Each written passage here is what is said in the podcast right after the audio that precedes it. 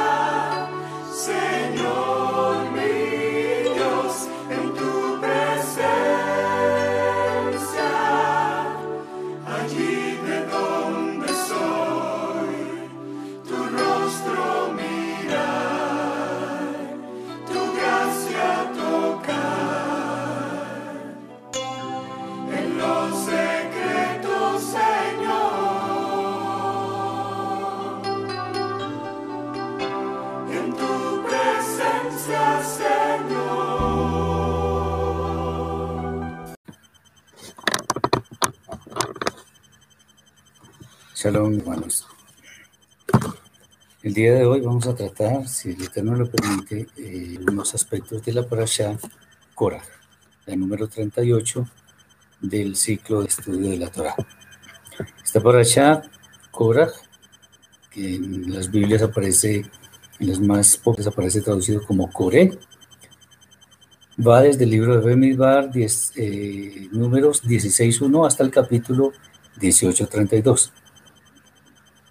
Vamos a hacer el resumen de la parasha y hablaremos de los aspectos más importantes.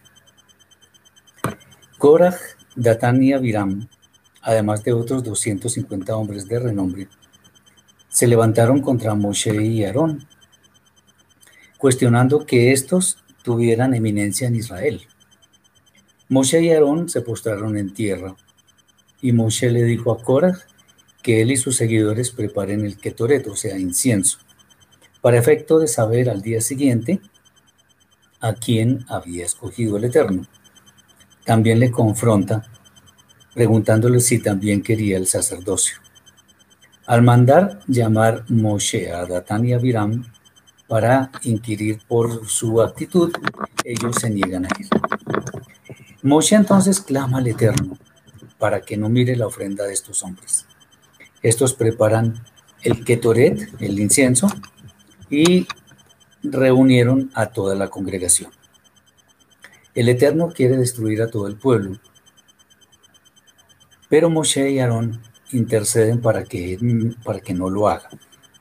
Eh, por lo cual hace apartar a todas las personas de las tiendas de Korah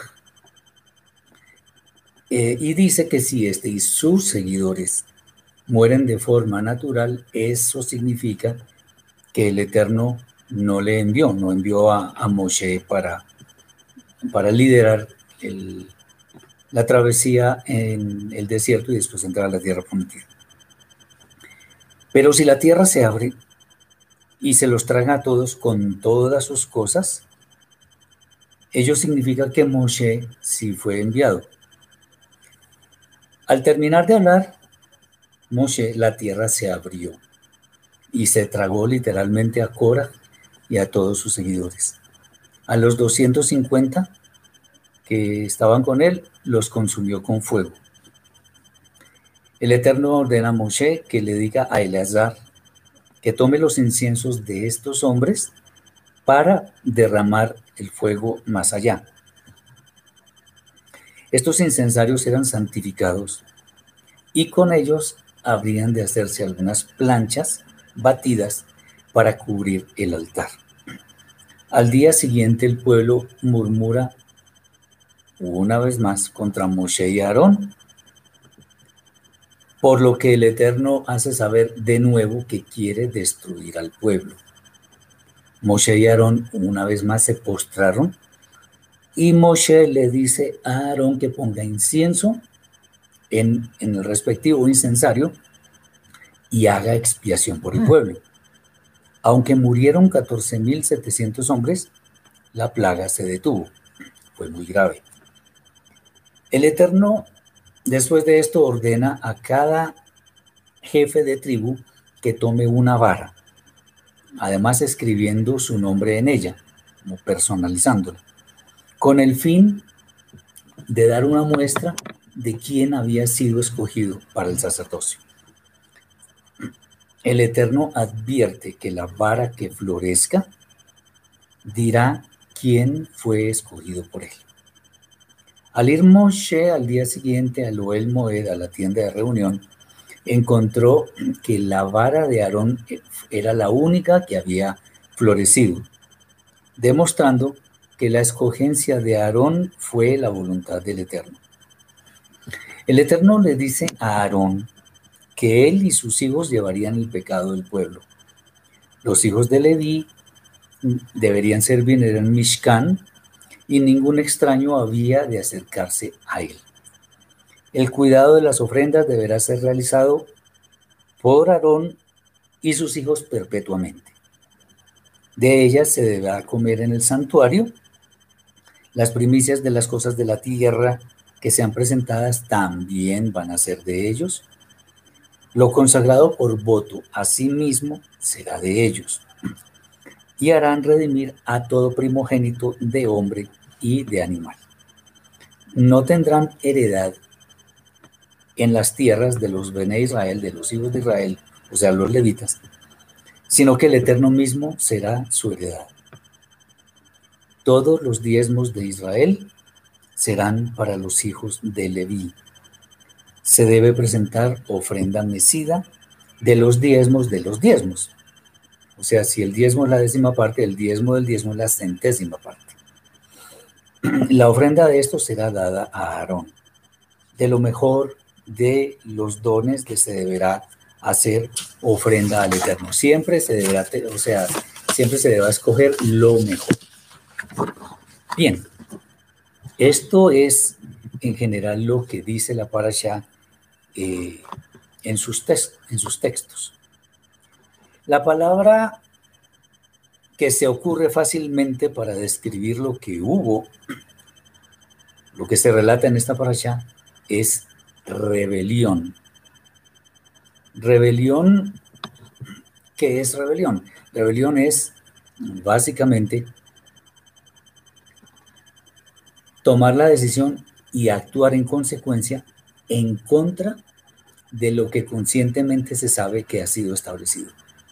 O sea, si yo me rebelo contra el Eterno, eh, lo que voy a hacer es ir directamente en contra de sus mandamientos establecidos en la Torah. Sobre estos temas se, debe hablar, se puede hablar muchísimo. Vamos a tomar algunas, algunos tips, digámoslo así, que nos permiten entender, eso esperamos, que toda rebelión contra los enviados del Eterno es una rebelión contra el Eterno mismo. Bien, hay un versículo en Yohanan, la primera carta de Yohanan, capítulo 2, versículo 19, que dice así. Vamos a mirarlo. Dice,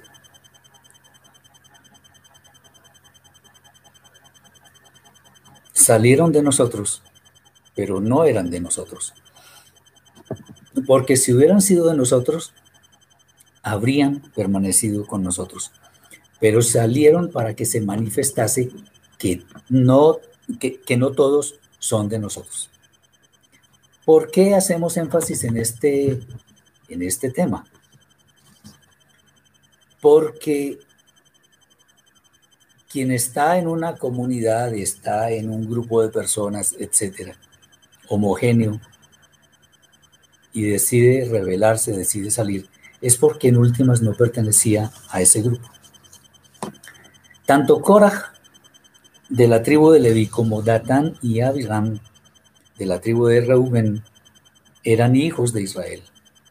Ahí no había ninguna excusa para, para rebelarse.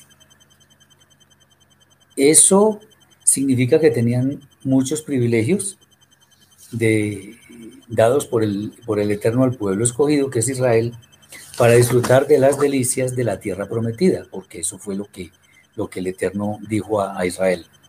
Sin embargo, como una realidad que se repite hoy en día, a pesar de esa condición, decidieron tomar un camino opuesto a lo establecido por el Eterno. Ahora es aún más, más triste reconocer que precisamente la tribu que no estuvo involucrada en el Het Aegel, o sea, el pecado del becerro de oro, la que fue escogida por el Eterno mismo para que fuera su heredad, la que tuvo el honor de ser escogida para el servicio en el Mishkan, tuviera en uno de sus hijos al protagonista de uno de los episodios más lamentables del pueblo, del pueblo de Israel. Y este fue Korah.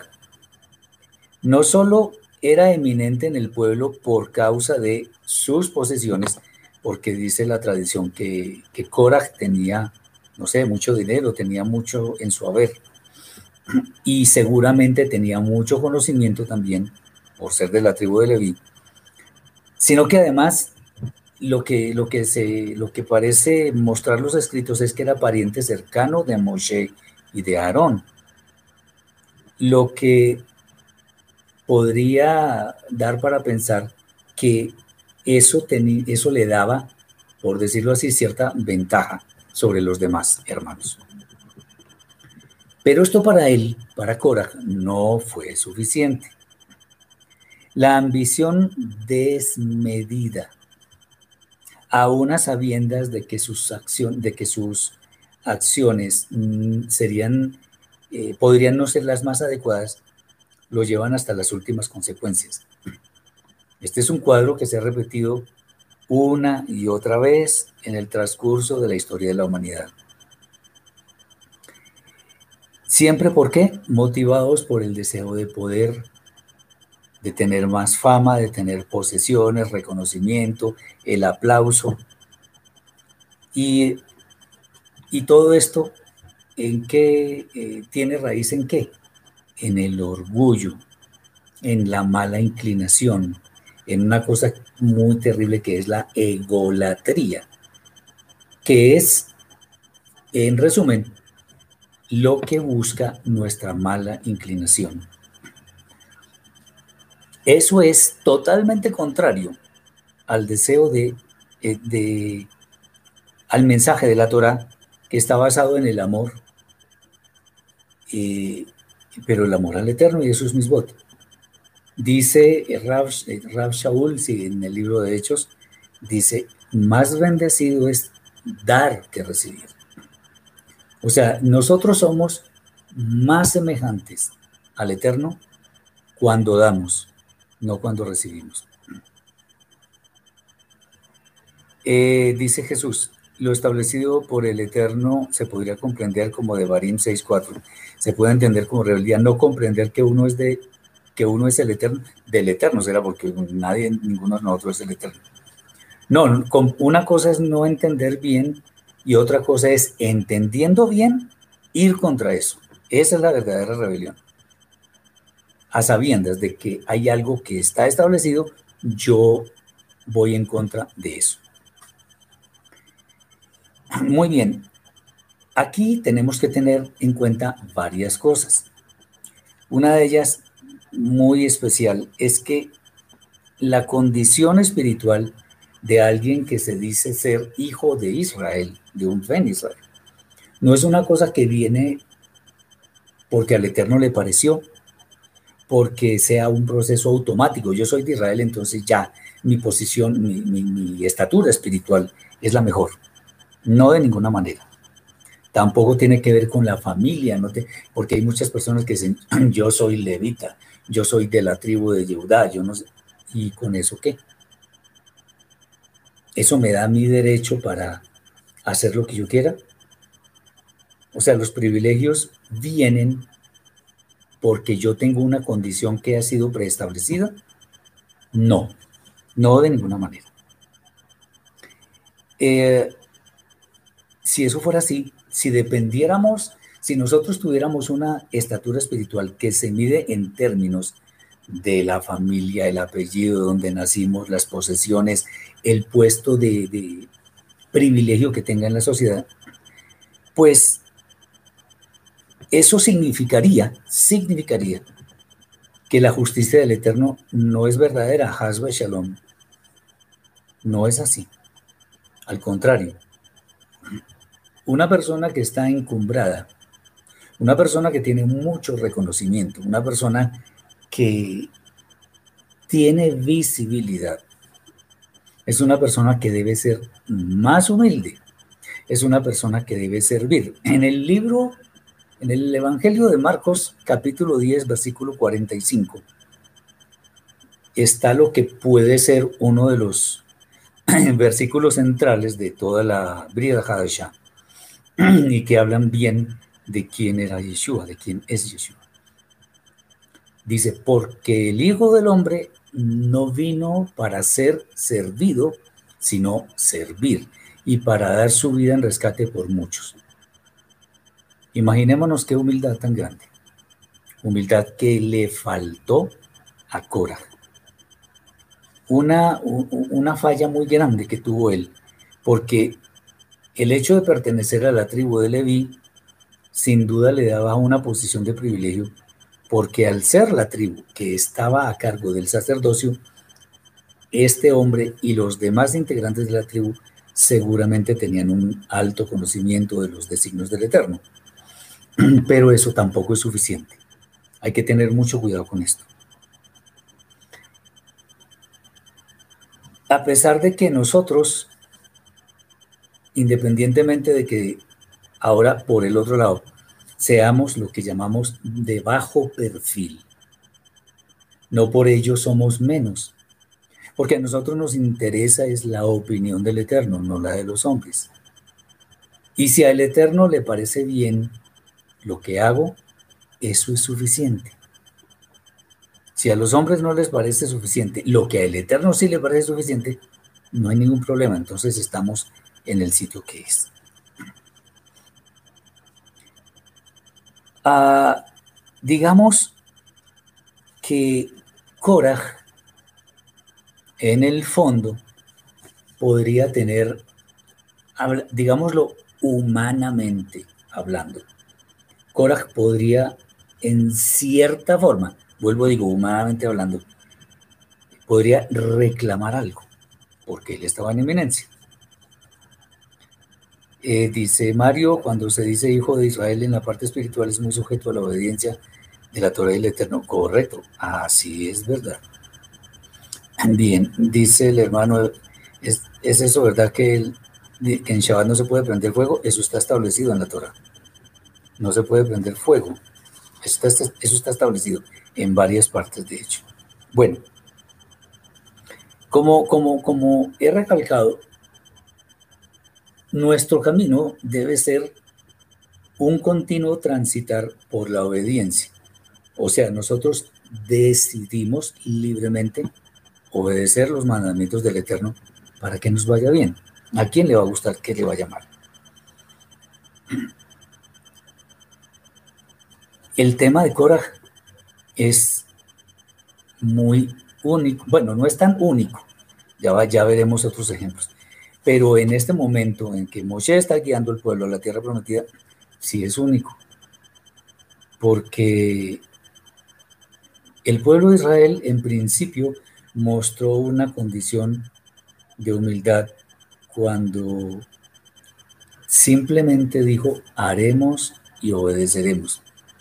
O sea, no estaban pendientes de ningún tipo de reconocimiento o de lugar de privilegio. No, Vamos a hacer lo que el Eterno dice.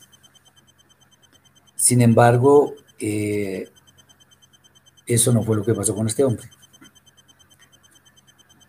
La, la, la condición, perdón, de ciudadanos del pueblo de Israel que le da el Eterno a todos los que sin ser del pueblo de Israel deciden dejarse injertar por él esa condición de hijos de Israel y conciudadanos de los santos y todo esto, es porque se ha dado una cosa muy específica, es la obediencia, obediencia fiel a los mandatos del Eterno, a la constitución de Israel que es la Torah.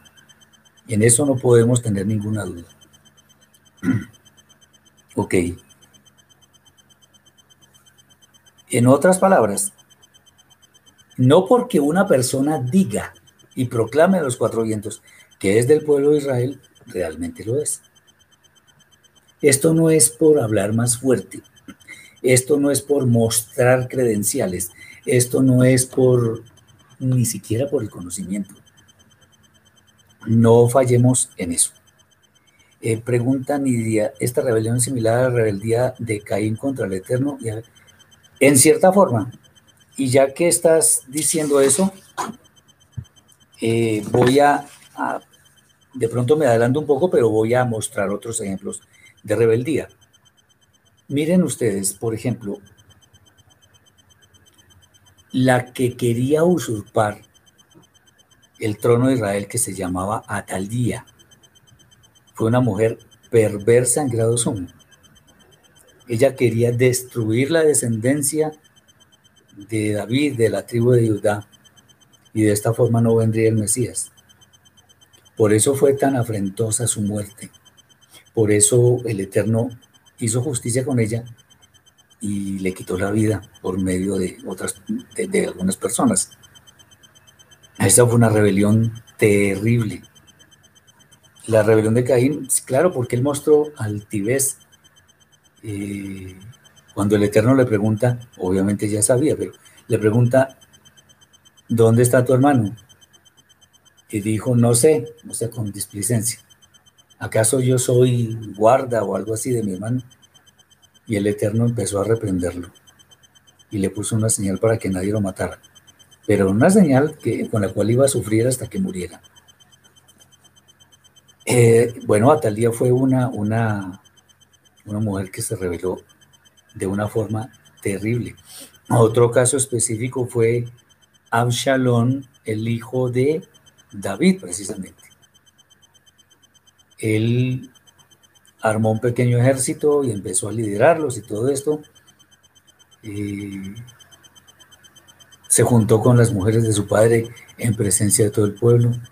Fue terrible. Y obviamente también sufrió una muerte eh, vergonzosa. Nunca, nunca, nunca la rebelión va a quedar impune. Y la rebelión no solamente eh, viene en torno a atentar contra el cargo que tiene alguien, contra la dignidad que tiene alguien. No, la, la rebelión especialmente viene, la rebelión que el Eterno no quiere, por supuesto, viene en términos de la desobediencia directamente a lo que el Eterno ha establecido, que en, últimas es la peor de todas. Korah, entonces, no podía alegar a su favor que él era de la tribu de Leví, que había sido escogido. No, porque el Eterno escogió a Moshe, escogió a Aarón, escogió a, a los hijos de Aarón, escogió a la tribu de Leví, pero en los términos del santo, no en la forma que Cora quería. De manera que ser cortado de Israel, en últimas, fue una decisión del propio Cora. Por eso mencioné este versículo de Johanán, eh, la primera carta, capítulo 2, versículo 19. El hecho de que haya personas con nosotros no significa que sean de nosotros, porque en algún momento han de mostrar que no son de nosotros. La rebelión de Korah es la rebelión de alguien, ya esto en forma general, que no le gusta, eh, no, no le gusta no, sino que va en contra de algo que establece alguien que está en autoridad por encima, bien sea el, un presidente de la República, un, un maestro de Torah, un padre de familia, alguien que esté en eminencia y que sea evidentemente puesto por el Eterno, quien atente, quien ose eh, ir en contra de lo que esa persona hace, obedeciendo al Eterno, se está revelando y va a tener su merecido. No, de eso no hay ninguna duda. Entonces, es importante por todo esto que nuestra vida siempre esté llena del conocimiento de la Torah que se traduzca todo el tiempo en obras de justicia, de amor, de gozo, de paz, de paciencia, de eh, obras que muestran que estamos produciendo los frutos del Espíritu. Eh, nosotros, de ninguna manera, debemos pretender el cargo o la posición que tiene otra persona, porque entonces empiezan los celos, las envidias, y de pronto, con bastante probabilidad, se empieza a cocinar una cosa llamada rencor y odio que se puede traducir más tarde en una acción que puede ser terriblemente lamentable. Bien, la antítesis de lo que hizo Korah, porque fue un acto de prepotencia y de arrogancia, la antítesis es la humildad. Humildad. No creamos que eso es tan fácil. ¿Qué es la humildad? La humildad es una condición en la cual la persona que posee esa virtud no tiene un concepto más alto del que realmente, eh, un concepto más alto de sí mismo del que merece tener. Y ser humildes no significa ser serviles, no significa eh, resignarse a todo, no. Ser humilde es entender hasta dónde van mis posibilidades, entender hasta dónde van las posibilidades de los demás, es respetar los derechos de las personas. Eso es humildad. Humildad no es rebelión, es al contrario. Lo, lo contrario de la rebelión es la humildad. Esto que se llama humildad, indudablemente sí nos acerca al trono de gloria del Eterno. Porque ah, recordemos que la escritura también dice, antes de la caída viene la altivez de espíritu. Eh, Jesús dice, el Satán se reveló a la autoridad del Eterno, es por esto que existe el mal. El Satán no es un personaje, el Satán es nuestra propia inclinación, nuestra propia mala inclinación. Y por supuesto, eh, es el que nos impulsa, o la que nos impulsa, la mala inclinación, a ir en contra de la voluntad del Eterno. Por ejemplo, cuando queremos hacer, queremos pecar por debajo de la mesa sin que nadie se dé cuenta. Pues de pronto no se da cuenta las personas, pero el Eterno sí se da cuenta. Eso es, eso es claro, porque el Eterno lo ve todo. Entonces, no podemos creer que el Eterno no nos ve, así como, por ejemplo, cuando pecaron nuestros primeros padres que se escondieron supuestamente del Eterno. Ellos no, ellos no, no podían esconderse. En el libro de revelaciones que estamos estudiando también, vemos que hay un, hay un texto donde dice que los grandes de la tierra querían esconderse en sus sitios seguros por causa de, de, las grandes, de los grandes juicios que vienen. No, nadie se puede esconder. Si el Eterno quiere juzgar a alguien, eso no tiene, como decimos por acá, no tiene reversa. Eso va porque va. Eh, es bueno tener en cuenta algo muy importante. Nosotros no fuimos puestos en este mundo para que estemos tratando de impresionar a la gente. No de ninguna manera. No, nuestro, nuestra misión en el mundo no es estar en posiciones de privilegio mostrándonos ante los demás. Y obviamente mucho menos para que nos enseñoreemos de ellos, para que hagamos injusticia sobre ellos. No. La misión nuestra, porque muchos incluso a veces preguntan, ¿cómo sé yo cuál es mi misión? Bueno, nuestra misión en general es servirle al Eterno y eso no necesariamente contempla que lo hagamos de una posición de privilegio. Debemos agradar al Eterno y no a los hombres, como está escrito en el libro de Gálatas capítulo 1 versículo 10. Y obviamente todo esto también contempla hacer las cosas en los términos del eterno y no en los nuestros. En esto de la misión, bueno, hay, hay de pronto muchas posiciones, pero lo importante es que si hay algo que somos, alguna actividad para la que somos muy buenos, de pronto por ahí hay algo en el que podemos enfocar nuestros esfuerzos. Dice el hermano, si el ángel Miguel peleó contra Satán y ganó porque el mal quedó. Y... Eso de que el ángel peleó contra Satán, eso es una figura, eso no es cierto. O sea, no es real. Eso es una visión. Eso no podemos decir lo que es literal. Por, vuelvo y digo, el Satán es la personificación del mal que está en nosotros, en cada uno. No es un personaje externo. Tengamos en cuenta eso.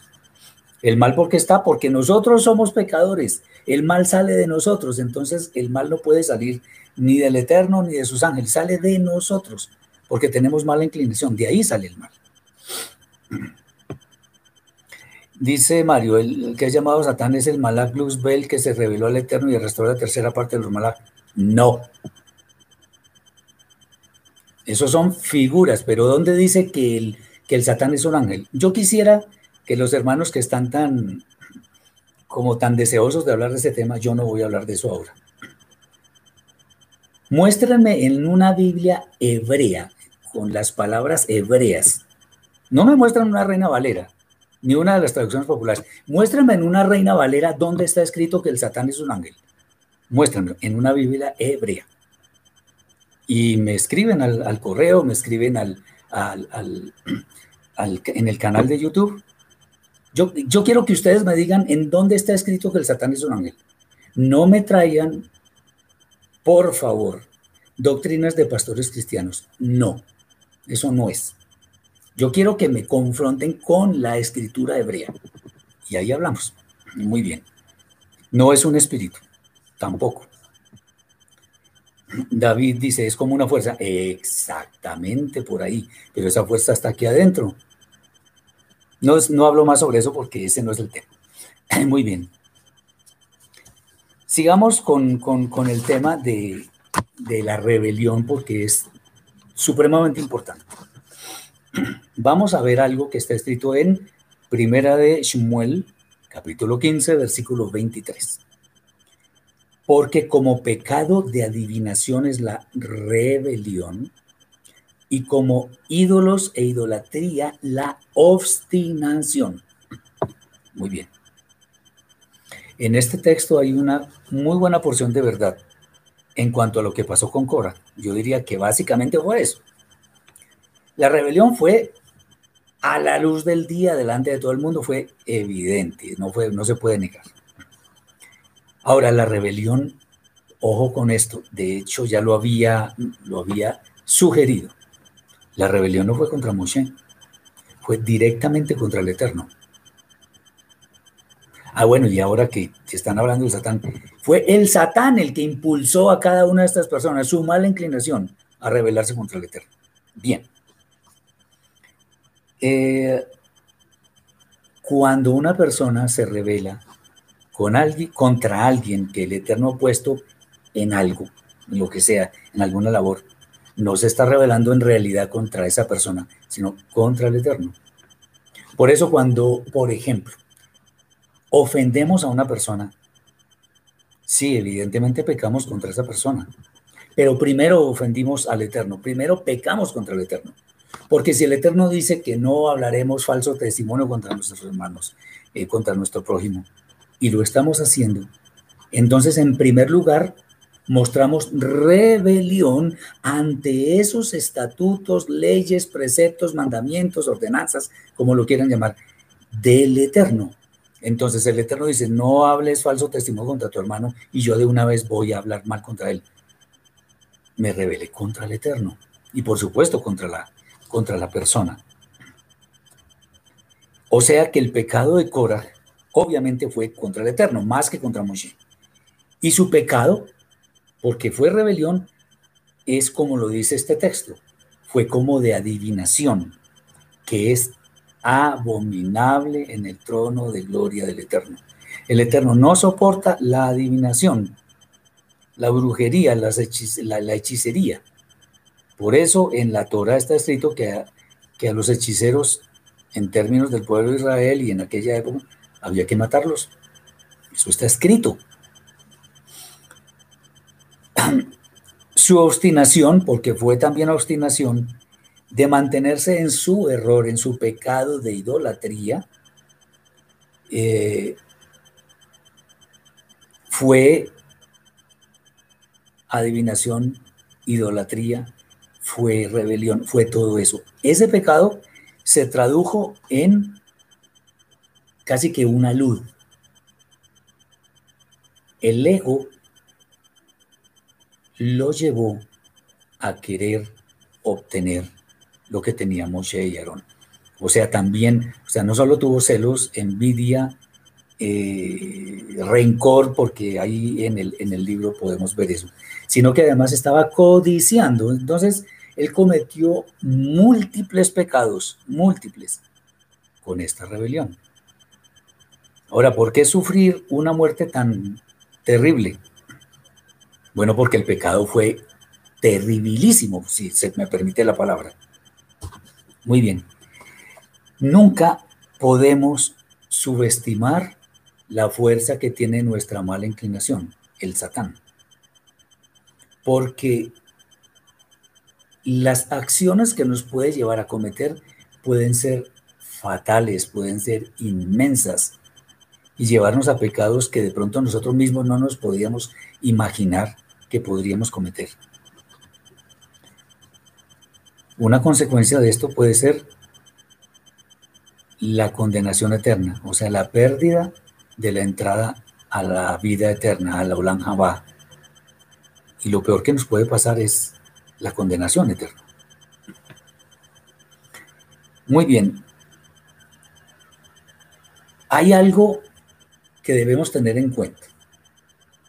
Cuando nuestros sentidos, nuestros sentimientos, nuestras intenciones están enfocadas en algo que es quizá meramente material o que no tiene una connotación espiritual muy, muy grande, quiero decir en cuanto a que eso no me va a hacer crecer, pues estamos en un problema porque nos estamos fijando en lo pasajero y no en lo eterno.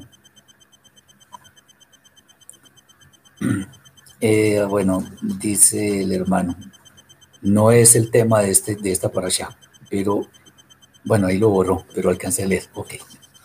Muy bien. Entonces, tenemos que tener en cuenta que debemos luchar contra nuestra mala inclinación. ¿Por qué? Porque es la que nos lleva a pecar, la que nos tienta y nos lleva a pecar, como está escrito por allá en el libro de Jacob, de Santiago capítulo 1, versículo 13 creo que es. Cuando una persona tiene en desorden sus prioridades, obviamente su ser va a cometer errores. ¿Cómo debería ser el, orden en que debemos eh, tener nuestra alma, nuestro ser? Que la mente esté sometida al Eterno que el corazón esté sometida, sometido a la mente y todo lo demás, el cuerpo y todo aquello que es físico, esté sometido al corazón. Pero estando el corazón sometido a la mente y la mente al eterno por medio de la Torah y de Yeshua. Eso es. Si no es así, van a ocurrir desgracias. porque hay personas que tienen prioridad, eh, eh, centran sus prioridades en las necesidades y deleites de su cuerpo. Entonces viene, por ejemplo, la glotonería, el sexo sin límites, eh, qué sé yo. La gratificación personal, el hedonismo, que no nos va a servir sino para estar más cerca de la condenación. Por eso siempre debemos estar en gran meditación para que nuestro ser siempre esté dispuesto a servirle al Señor de señores, al Rey de reyes, el Eterno bendito sea. Bien, cuando, cuando esto sucede, cuando las prioridades son desviadas y, tienen un desorden, para no, no hablar más, eh, más largo, ¿qué, ¿qué podemos decir con respecto a eso? Bueno, que es consecuencia de varias cosas, como por ejemplo el orgullo. El orgullo, cuando una persona es muy ególatra, cuando tiene su ego muy inflado, no le permite ver más allá de lo que quiere ver. Entonces, si no ve lo que debe ver, es como si se pusiera un velo para no ver lo que debe ver. Una cosa es lo que yo quiero ver y otra cosa es lo que debo ver. Recordemos por ahí el capítulo 7 de la carta a los romanos, donde Rab Shaul, el apóstol Pablo, de bendita memoria, él, un hombre tan santo, decía, mi alma quiere hacer lo bueno, pero mi cuerpo no. Entonces, ¿quién me quitará este cuerpo de muerte? ¿Quién me librará? Eh, ¿Le pueden dar, por favor, mis hermanos, el correo a eso? Gracias, Nuria. A María. Bien. Cuando nosotros gratificamos nuestras pasiones, las que sean, solamente buscamos nuestra autogratificación. Son deseos egoístas en detrimento de el bien que le podemos hacer al prójimo. Grave cosa. También es este, este tipo de, situación en nuestro ser proviene sin duda de falta de estudio de, la Torah. No significa que es que debamos tener todos los tratados de la Torah y estudiar a toda hora. No. Sino más bien que meditemos en ella y le dediquemos un tiempo específico, entendiendo que todo lo que la Torah dice es para nuestro bien. ¿Eso qué significa? Que la Torah nos va a mostrar cuál debería ser el orden de nuestras prioridades, enfocándonos en lo importante y eterno y no en lo pasajero y no importante. Otra cosa, también es posible que esto se derive, que esto derive en, o sea, el tener nuestras prioridades en desorden, derive en algo que es o sea, consecuencia mejor de conocer cosas, tener conocimiento, pero sin llevarlo a la práctica. Esto es más intelectual que espiritual. Miren, yo puedo conocer mucha Torah, pero si no la llevo a la práctica, eso no vale absolutamente nada. Nosotros debemos ser conscientes de que si queremos ser obedientes al Eterno, bendito sea, entonces debemos obedecer por amor a Él lo que Él establece. Así de sencillo. Muy bien. Una cosa es el verdadero conocimiento y otra cosa es la acumulación de datos que yo pueda tener en mi memoria. Eso es diferente. Yo he visto personas que cuando tratan de comentar temas de la Torah, empiezan a, como, casi como una máquina, a citar y citar versículo acá, versículo allá, pero sin contexto, sin saber por qué lo está citando, sin saber por qué eso no aplica al contexto de lo que se está hablando. En fin, yo puedo saber mucha Torah o, conocer muchos datos de la Torah, pero difícilmente eso es verdadero dat, verdadero conocimiento que me lleva a ser una persona que tenga sabiduría, porque la sabiduría se deriva de ese conocimiento. No solo hay que conocer, no solo hay que saber qué dice la Torah, hay que meditarla y obedecerla. Otra cosa que lleva a esto, y podemos caer muchos en esto, es un concepto errado de la capacidad que tienen las demás personas, la cual necesariamente ha sido obsequiada por el Eterno. Muchos pueden decir, no, pero es que tal persona no es capaz de hacer esto o aquello. Y pueden tener algo de razón. Sin embargo, cuando yo en mi propia sabiduría digo que esta, esta persona definitivamente no es capaz, no sé qué, estoy subestimándola. Estoy menospreciándola. De hecho, eso también pudo ser en gran manera algo que movió a Cora para rebelarse. ¿Por qué? Porque Moshe era muy manso, era muy humilde. Y hay personas que creen que si alguien es humilde, entonces no va a ser capaz de una misión muy grande. No, no, no, no, no.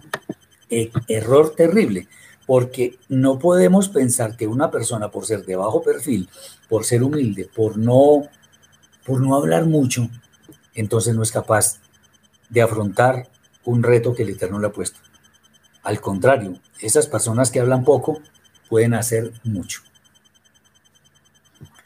Otra cosa es también, otro que, otra cosa que hace que se, que, que se genere esa, ese desorden en las prioridades es el hecho de no pensar en lo eterno, sino en lo, en lo inmediato. Mm, son personas que no les gusta ver resultados a largo plazo, sino que les gusta mucho la inmediatez. Como en algunas otras exposiciones yo lo he dicho, el ser humano a veces no quiere las cosas para ya, sino para ayer o anteayer, y ojalá por la mañana. ¿Me entienden lo que quiero decir? O sea, queremos ya las cosas, y mucho más si son para nosotros. Otra cosa que es causa de esto, no ser consciente o no reconocer mejor que es necesario hacer teshuva, arrepentirnos de todo aquello que hemos hecho mal. Eh, si nosotros hacemos Teshuvah, la balanza se, se voltea hacia nosotros, a favor. ¿En qué sentido? De que el Eterno, cuando hacemos Teshuvah, nos perdona y quedamos limpios. Eso tampoco fue tenido en cuenta por coraje. Y hay algo que esto sí es muy notorio en muchísimas personas. Vean, les digo, hay algo que es muy común y es la falta de autoestima. ¿Por qué? Cuando una persona tiene falta de autoestima, normalmente, no siempre, pero normalmente quiere compensar esa falta de autoestima haciéndose notar mucho. Y eso sucede muchísimo. Entonces, si yo no no soy reconocido, mi autoestima me lleva o me puede llevar a hacer cosas para que me vean. Ese, eso, eso es algo que pasa en mucha gente. A Coraz le pudo faltar eso. ¿Por qué, por, ¿Por qué los otros levitas no se rebelaron? Porque entendían claramente el papel de Moshe, de Aarón y de sus hijos. De hecho, el que no lo hayan, no se hayan sumado a Cora, podría decirse de ellos que, bueno, están contentos con lo que Moshe y Aarón hacen porque lo están haciendo bien. Y el Eterno ha mostrado varias veces su satisfacción con lo que ellos hacen. Dice Jesús, ¿quién puede enseñar Torah? Uy, qué interesante pregunta. Eh, ¿Quién puede enseñar Torah? Bueno, una persona que conozca Torah.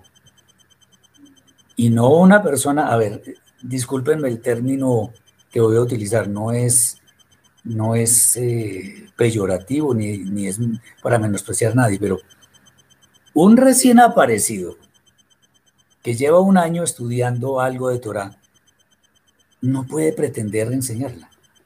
Para esto se necesita mucho bagaje, se necesita prudencia, se necesita tolerancia, paciencia, obviamente conocimiento.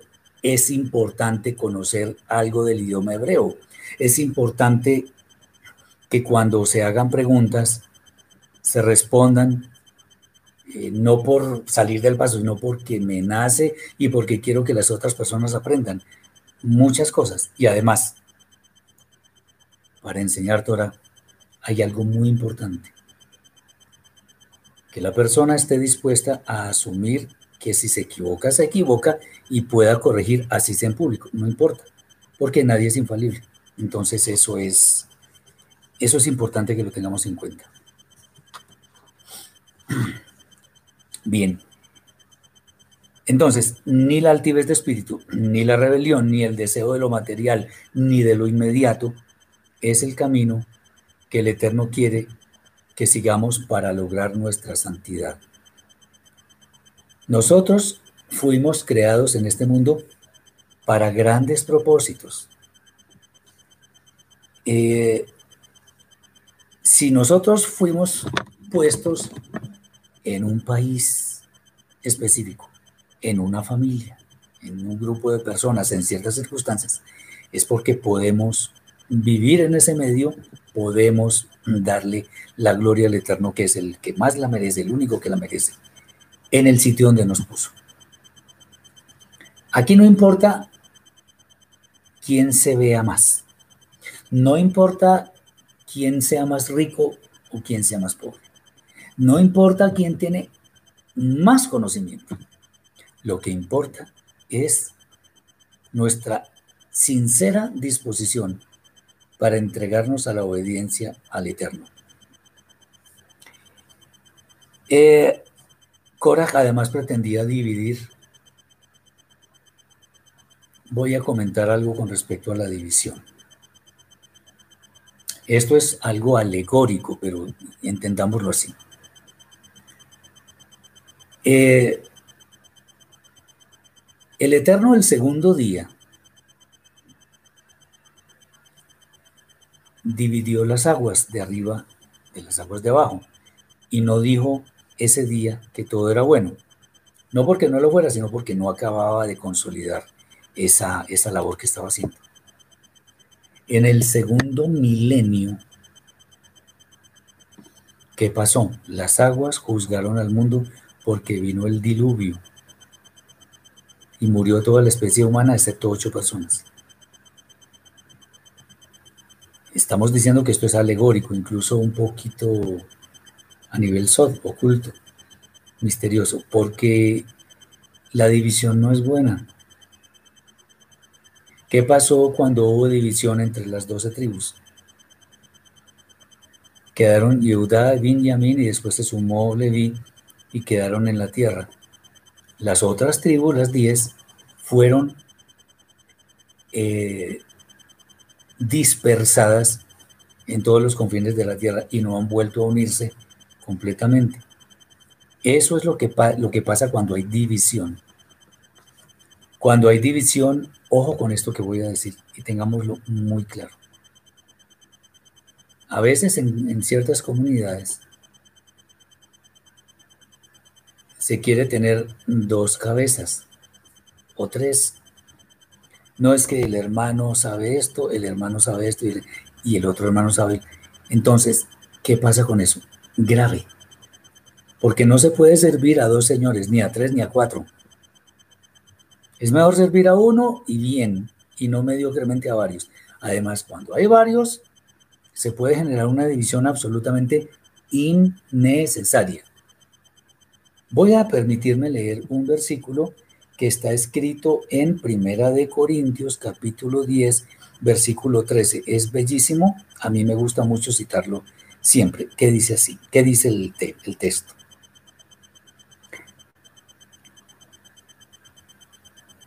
Perdón, no es ese, 10, 13 no es, 1, 10. No es, ese es otro, que yo también cito mucho. 1, 10. Ese sí es. Os ruego pues, hermanos, por el nombre de nuestro Señor Yeshua Hamashiach, que habléis todos una misma cosa y que no haya entre vosotros divisiones, sino que estéis perfectamente unidos en una misma mente y en un mismo parecer. Bueno, Korah no estaba en una, en una misma mente y en un mismo parecer eh, con Moshe y con los demás hermanos. Moshe tuvo unas palabras, una petición, digamos, una... No vamos a decir que tentó al Eterno, pero dijo unas palabras muy arriesgadas. Si la tierra se abre y se los traga vivos, entonces Aarón sí fue, sí fue o, el mismo Moshe sí había sido enviado por el Eterno, pero si morían de muerte natural, entonces no. Acabó de decir eso y la tierra se abrió y se los tragó a todos. ¿Por qué? La división en el pueblo de Israel no es buena.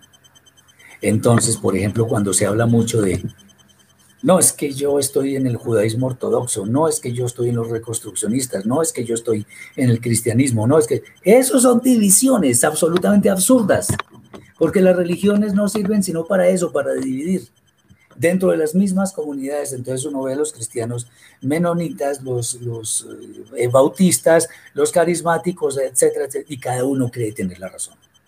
En el judaísmo lo mismo, el ortodoxo cree que que ellos son la verdad revelada y nada más.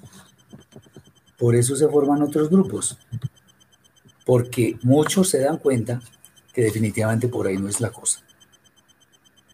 ¿Qué quiere Yeshua? ¿Qué quiere el Eterno? ¿Qué debería ser una comunidad verdadera del Eterno?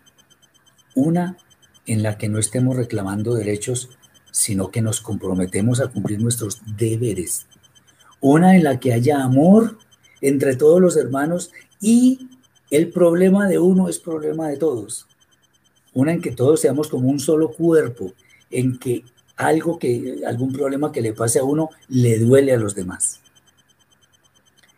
Sí, con los gobiernos también es igual, correcto. Entonces, ¿a qué estamos llamados nosotros? A ser un solo cuerpo. Y hay el, mismo ejemplo que he puesto otras veces. ¿Qué pasaría si las piernas estuvieran bravas con el estómago y con el cerebro y no quieren caminar a conseguir el alimento? Eso no tiene sentido. Por eso el cuerpo es armónico, porque si el estómago pide algo, el cerebro da la orden, entonces eh, los demás miembros se mueven para buscar algo que satisfaga esa necesidad de comer. Eso es el, reflejo de lo que debemos ser nosotros. Entonces, muy bonito que podemos hablar, muy aquí no se trata de hablar bonito, sino de hablar claro y hablar la verdad, lo que está en la Torah. Eso es. Bendito el Eterno que nos da la oportunidad para poder hablar de estas cosas. Y que la Torah misma nos está reflejando aquello que debemos hacer y lo que no debemos hacer. No nos revelemos porque eso es como idolatría, como adivinación, que es abominable para el Eterno. No nos revelemos. ¿Qué ganamos con eso? De pronto el menosprecio de mucha gente que nos señalen. ¿Para qué? La idea es que seamos humildes, no serviles, que seamos conscientes de lo que somos capaces. Fíjense que el rey David cuando el tema, el, asunto aquel de Goliat, llegó donde el rey Shaul, y el rey Shaul lo vio y casi que lo miró con desprecio. Interesante porque cuando le inquirieron por qué iba él, dijo, pues aquí donde me ven, estoy para presente. Yo soy pastor, pero cuando de rebaños, de ovejas, pero cuando llegaba una fiera, yo la espantaba porque con, lo que yo tenía, con mis armas, con mi callado, con mi onda, lo que fuera, yo las, o sea que yo no soy tan bisoño en el arte de defenderme, pero no lo decía para inflarse delante de Shaul, sino en verdad yo de pronto puedo ayudar. Y ese debe ser nuestro espíritu. Nuestro espíritu debe ser construir, no destruir. Debe ser hacer ticún, no dañar las cosas. ayudarle a otros que crezcan, porque ese debe ser nuestro objetivo, salvar vidas. Y aquí me permito tomar un texto del Talmud que me parece hermosísimo, que dice, el que salva una vida es como si salvara todo el universo. Yo, yo he dicho varias veces de mi propia vida, si por causa de lo que yo hago, de lo que yo enseño, de lo que yo pueda ayudar, una persona entra en la vida eterna, una, por eso que yo hago, mi vida valió la pena. No importa, Tikkun es reconstruir, reparar. Tikkun es reparación, reconstrucción, eso es. Entonces, el, el tema es, entendamos que el Eterno nos está viendo, nos está viendo en detalle a cada uno de nosotros. Entonces, sabiendo que esto es así, porque de hecho es así, acuérdense de los múltiples ojos que tienen las visiones de Ezequiel y de Johanán. Como él no está viendo, hagamos las cosas bien, no nos revelemos. Entendamos que todo lo que nos sucede es para nuestro bien. El Eterno es bueno y para siempre su misericordia. La misericordia de Él nunca se acaba, se renueva cada mañana. Entendamos esto. La rebelión no sirve sino para que el Eterno ponga sus ojos sobre mí y me juzgue con todo el rigor. Eh, Luis Carlos ah, dice, ¿se desvían o lo utilizan para bien y conocimiento personal? No sé si está bien lo que escribo. Supremamente bien escrito. Claro, si uno, si uno enseña para, eh, para el propio beneficio, pues está haciendo algo malo. Yo debo hacer lo que el Eterno me dice que haga. Nada más. El Eterno tiene la última palabra. Yo me debo someter a Él. Si me someto a Él, sencillo, me va a ir bien.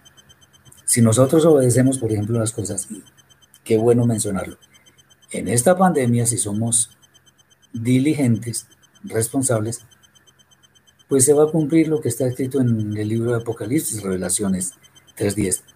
Por cuanto has, has guardado la palabra de mi paciencia, yo también te guardaré de la hora de la prueba que ha de venir sobre el mundo entero para probar a los habitantes de la tierra. Espero que, que esta esta charla sea de mucha bendición para sus vidas, que el Eterno guarde sus almas, que les incite a obedecer. Y bueno, que, que toda la Torah siempre la consideremos como una bendición. Dice Luis Carlos, ahora como usted dijo, eh, para enseñar Torah debemos saber el Aleph Bet para estudiar y comprender la Torah. Así es, si no saben hebreo, busquen a alguien que lo sepa, porque no todos lo conocemos. Muchísimas gracias por la atención. Espero que nos veamos mañana a la una de la tarde, si el Eterno lo permite, en la cuarta entrega del libro de revelaciones. Desde ya, Shabbat Shalom. Bendiciones para todos.